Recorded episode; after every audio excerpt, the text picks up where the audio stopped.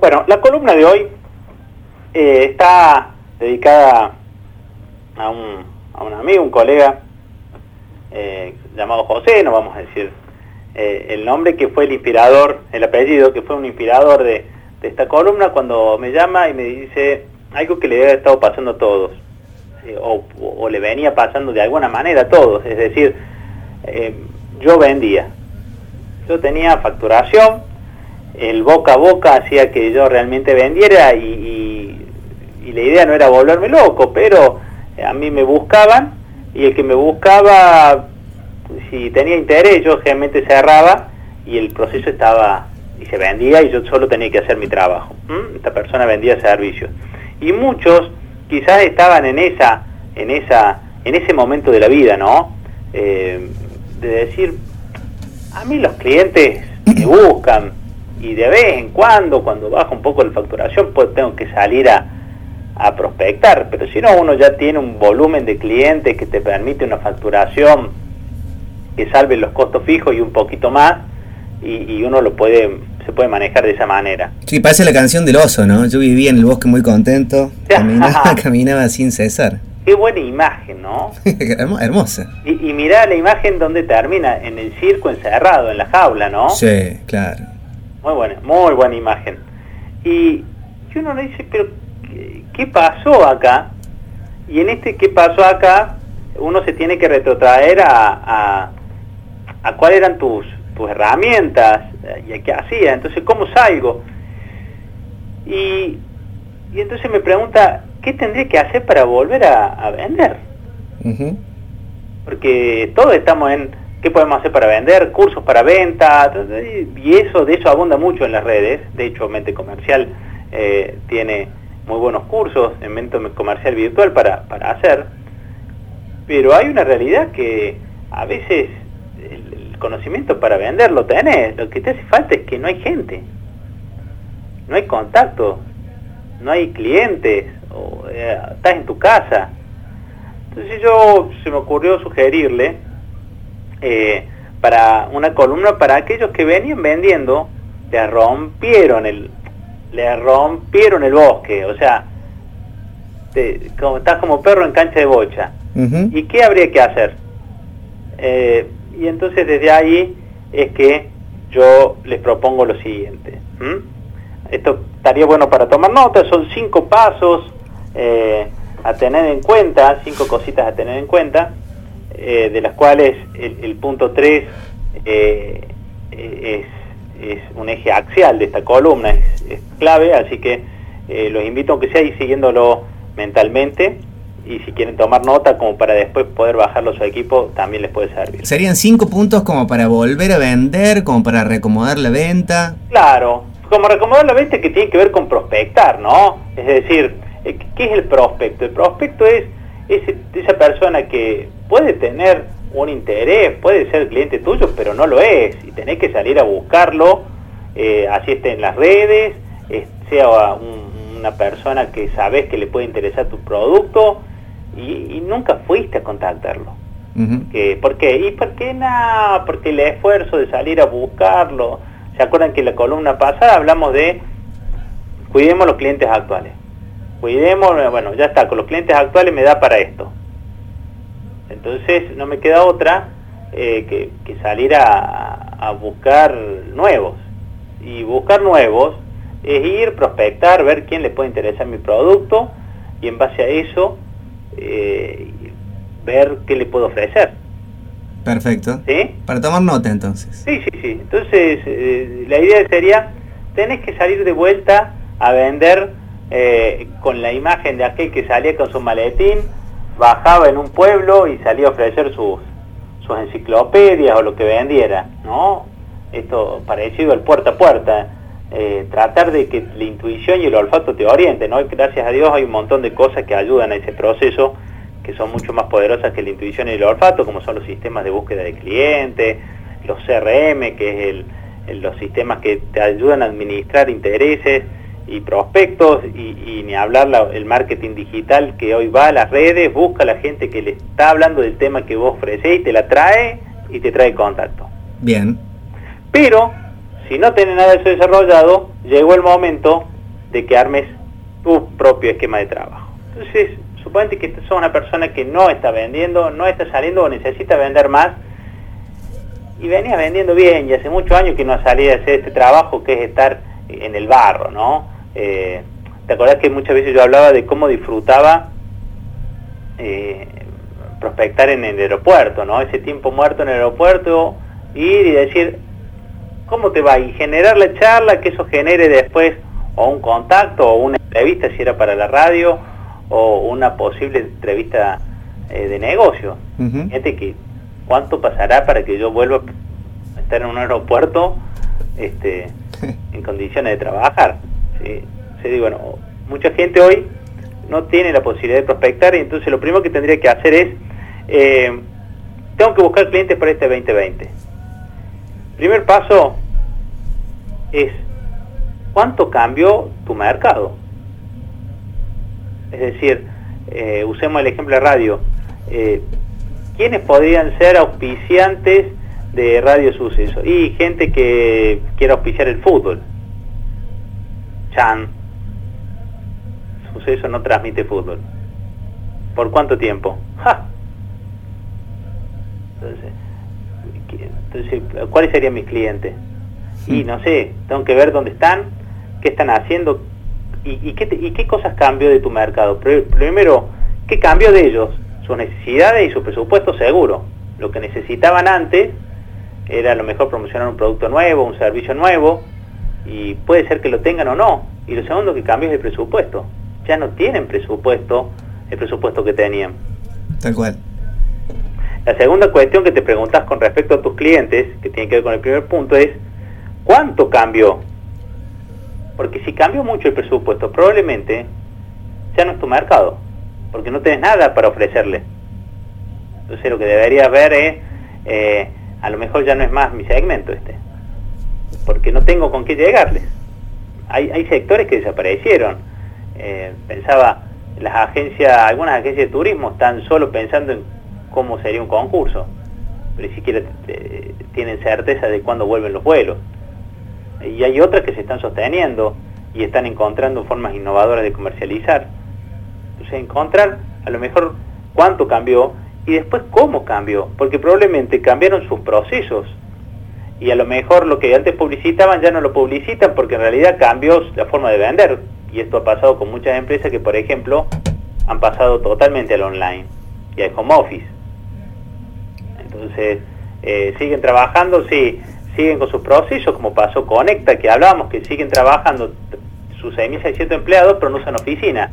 Por ende, tu servicio de limpieza de oficina lo acaba de perder como cliente. Claro.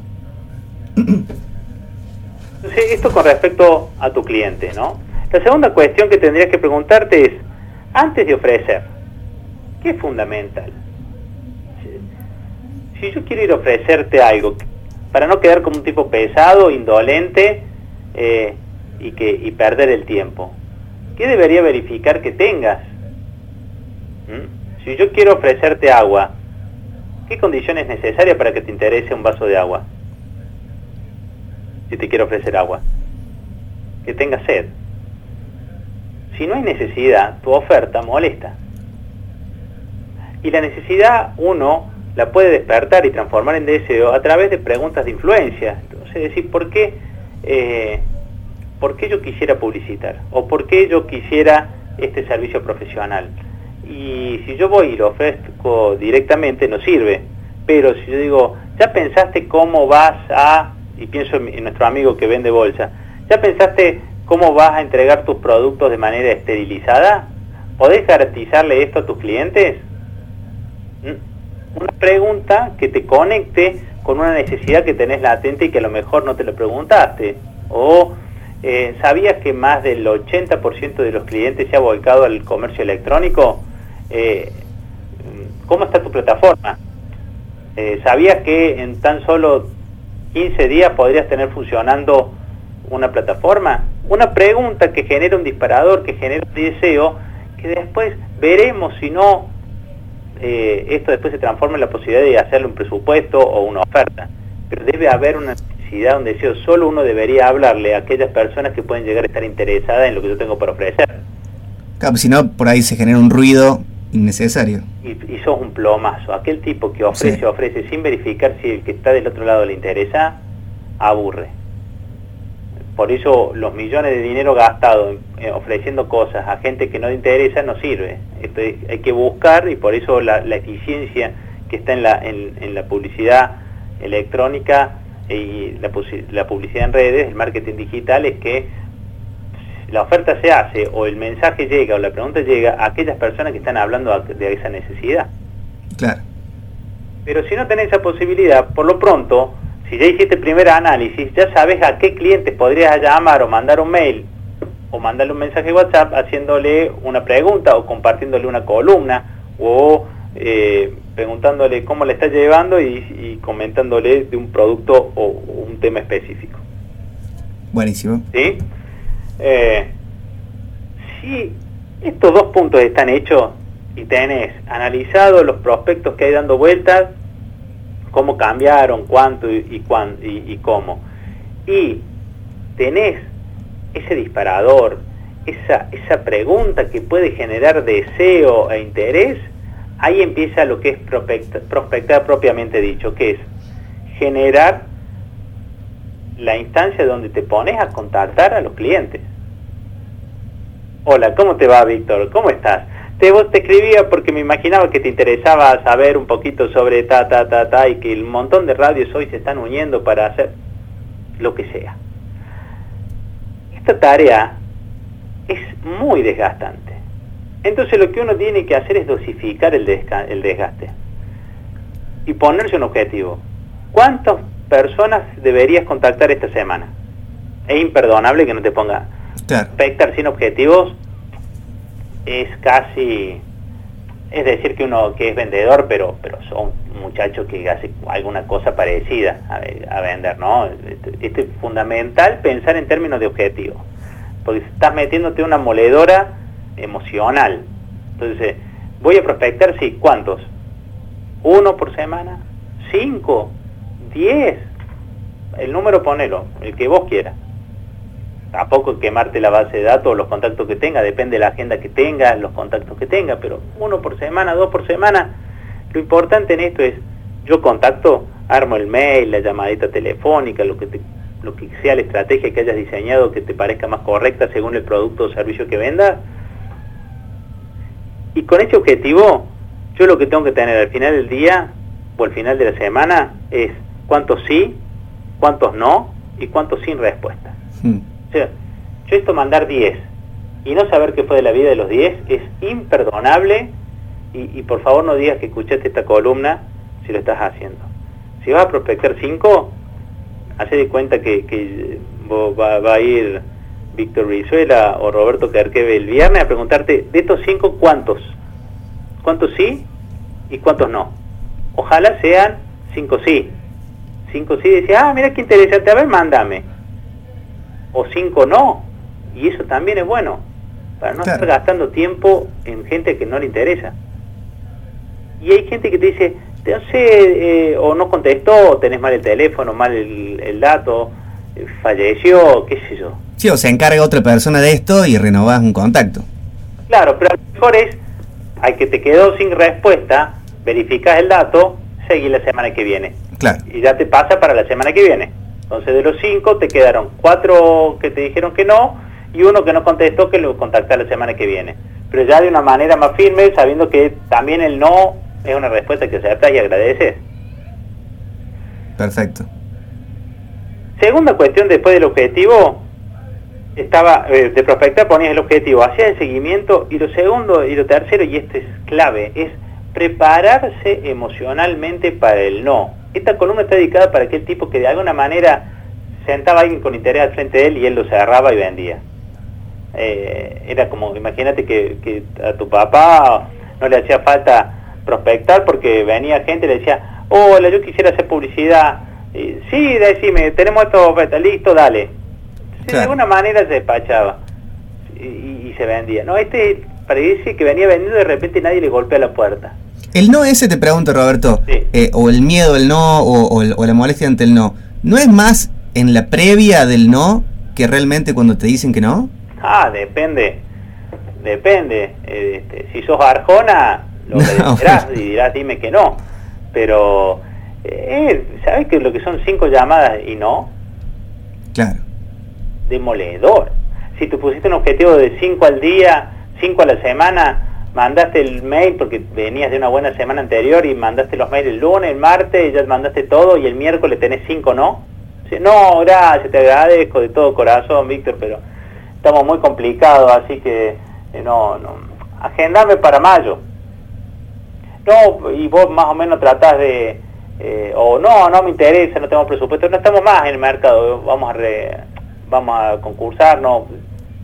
Y, y el miércoles te ves con cinco no. Y el jueves agarra y decís, bueno, voy a hacer este llamadito, te empieza a morfar y si a la otra semana es igual.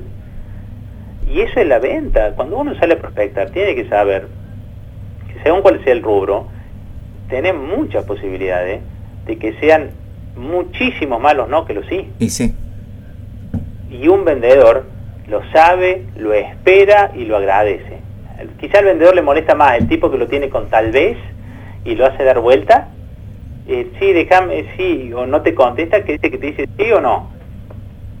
Y, vos sabes, y lo, fundamental acá, el no, ¿es a Víctor? No. El no, ¿es a, a la radio?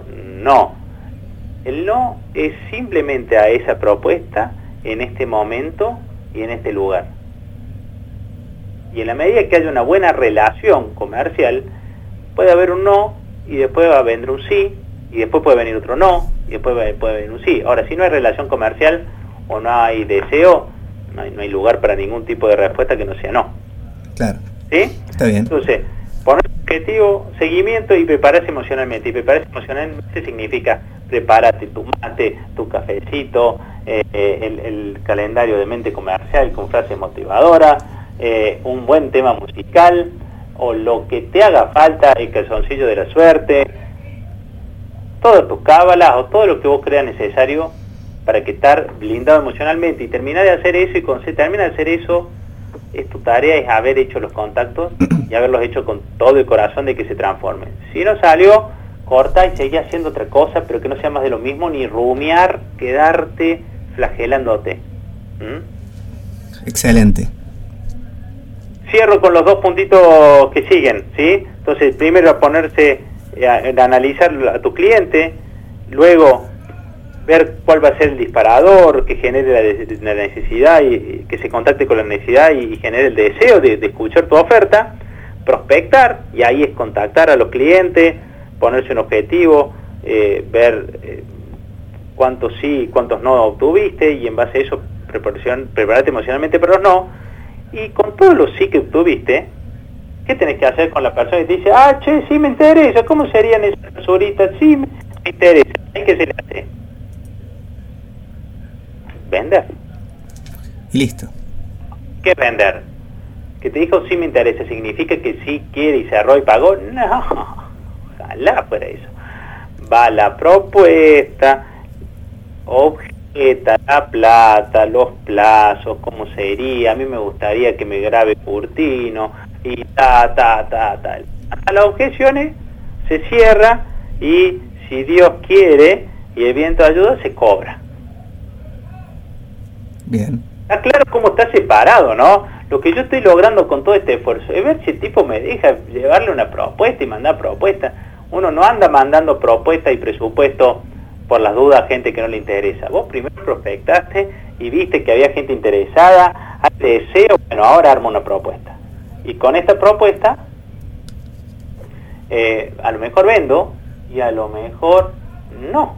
Claro, no es acudir propuestas. Ah, esta es una época muy de que te mandan catálogos de, mil cosas medio de pecho o, gente que no tenés asociada con tal rubro eh, te, manda algo por privado como para ver si te interesa, ¿no? No, sería como época para eso. Sí, supuestamente si te mando y te conoce y sabe que puede ser un prospecto, eh, economizó de esa manera. Claro. Tiene marketing digital. Ahora hay gente que a, mí me llegan cosas y decir, ¿por qué me llega esto?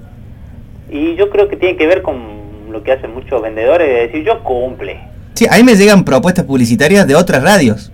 Claro. Como si yo fuera a a, publicitar Radio Suceso en otro lugar. Ahora, y esto como en un lineamiento le dicen, che, fíjate si, si vendan, agarra y vende, ofrece, ofrece, ofrece, y lo mandan a, a, de a quemar base de datos, y, y hay tipo dicen, bueno, yo ya cumplí. Y eso no es vender. estoy mandando 50 mails por día. ¿A quién? ¿Qué seguimiento tienen? Entonces, esto es más con un, tiene que ver con un francotirador, ¿no? De, de, poder acotar la mira y, pegar un tiro, sobre todo dependiendo también mucho del servicio. Si lo tuyo es de volumen, es masivo y, es transversal a varios mercados, y sí, probablemente no pueda hacer otra cosa que tirar a, grandes volúmenes y pescar con red. Pero cuando hay algo con, más, con un servicio o alguna cuestión que se puede customizar, es decir, más a medida, necesitarás probablemente darle este toque, este, este, esta elaboración, ¿no? Tal cual. Y, y por último, ¿sí? si hiciste todo esto y vendiste eh, y lograste que por lo menos de 20 llamados estés armando tres propuestas, que a lo mejor se venden, a lo mejor no. Y si tenés muy buena tasa de cierre, a lo mejor de las tres propuestas cerras dos, otros cerrarán tres. Festeja. o sea, hay que festejar los logros porque estamos en un escenario donde hay que trabajar un 300% para sostener un 75% de los resultados. De este proceso todos vamos a perder. Todos vamos a salir más pobres en algún sentido. ¿sí? Eh, o vamos a tener menos dinero, o menos trabajo, o menos libertades, o menos... Y lo importante es saber que hay que poder reacomodarse a esto, a, vivir a lo esencial que hablábamos al principio, ¿no? Es decir, yo antes compraría lo mismo en el súper, no. Y ahora, y sí, nos acostumbramos, y va viviendo, y los autos mm, los usamos, no, yo no viajo, y yo antes viajaba, y todos estamos consumiendo menos y a vos te pasará un tanto más de lo mismo eh, y te pasará a tu familia un tanto más de lo mismo. Bueno, y en esta cuestión eh, no todo es malo, no todo ha sido pérdida, entonces las cosas buenas que tengamos, festejémoslas. Totalmente. ¿Mm? Así que ese sería eh, los consejos para salir a vender, para salir a buscar nuevos clientes, para conseguir mejores ventas en el 2020. Perfecto, perfecto Roberto. Va a estar esto posteado en eh, nuestro canal de Spotify, que es en eh, de, podcast, quiero decir, que es en Spotify, Radio Sucesos Podcast, como todo el contenido de la radio y sobre todo de digestión. Pueden eh, googlear Roberto Carquevelama en Spotify, digestión, y van a encontrar todo el contenido que está buenísimo para tenerlo a mano. Eh, si te parece, Roberto, avanzamos con más música, cumplimos con algún compromiso comercial y eh, seguimos con más contenido en digestión. Excelente.